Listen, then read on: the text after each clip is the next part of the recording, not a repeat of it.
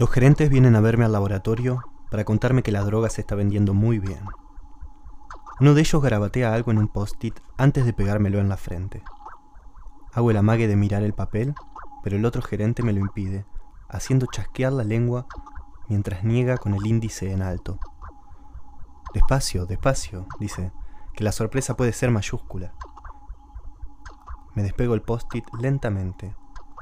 Siento la sustancia adhesiva ensuciándome la frente. Una cifra muy alta, desde luego. La sonrisa repetida de los gemelos flota en el aire cálido del consultorio. Lo mejor es que nuestras predicciones son correctas, dice una de las bocas. La droga es un éxito en todas las capas sociales. Es el único producto que se distribuye por igual en todos los puntos de venta. Ornamento de Juan Cárdenas, editado por Sigilo.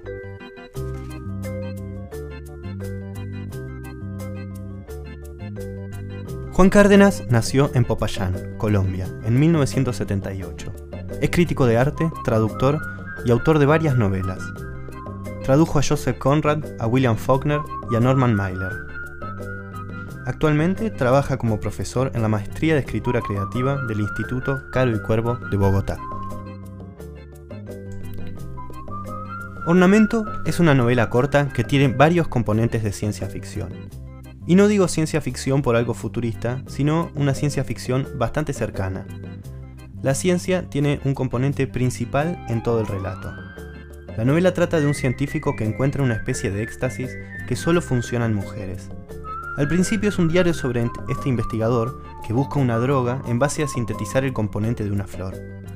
Para eso necesita de unas voluntarias que van probando la droga, y a la voluntaria número 4, la droga le pega de una manera distinta al doctor le despierta un interés particular. Pronto, la voluntaria número 4 se transforma en el centro de sus investigaciones y de un triángulo amoroso con su esposa.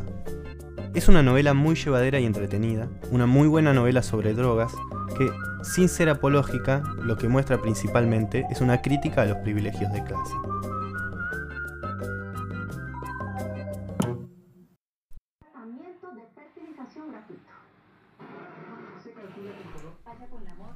Mi mujer sigue sin levantarse de la cama.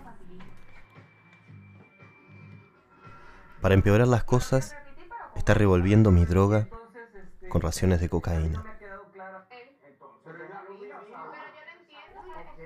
Se pasa casi todo el día tontada, viendo la tele. A veces se levanta eufórica, agarra un cuaderno y se pone a dibujar. Alrededor de la cama se van acumulando las bolas de papel junto a algunos dibujos estupendos que parecen circuitos electrónicos o esqueletos de maquinarias reticulares. Haber estado tantas veces en el lugar de lo sucedido da una perspectiva única para contar las cosas como son. No cruzamos palabra. Empiezo a compadecerme de ella y a echar de menos su buen humor y su inteligencia. El amor viejo y gastado me hace señas desde la distancia, como un náufrago.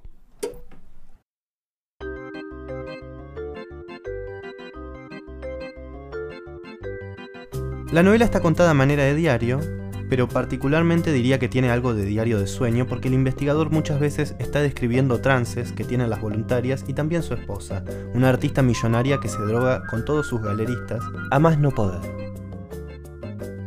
El relato me hace acordar a Black Mirror por esta idea de ciencia ficción que puede suceder en una realidad cercana, pero en esta novela el foco no está puesto en el desarrollo científico, sino en qué aportes haría la ciencia a la humanidad o qué podría llegar a pasar con el desarrollo de una droga de este estilo. Si te gustó este libro, podés conseguirlo en www.malapalabra.com.ar.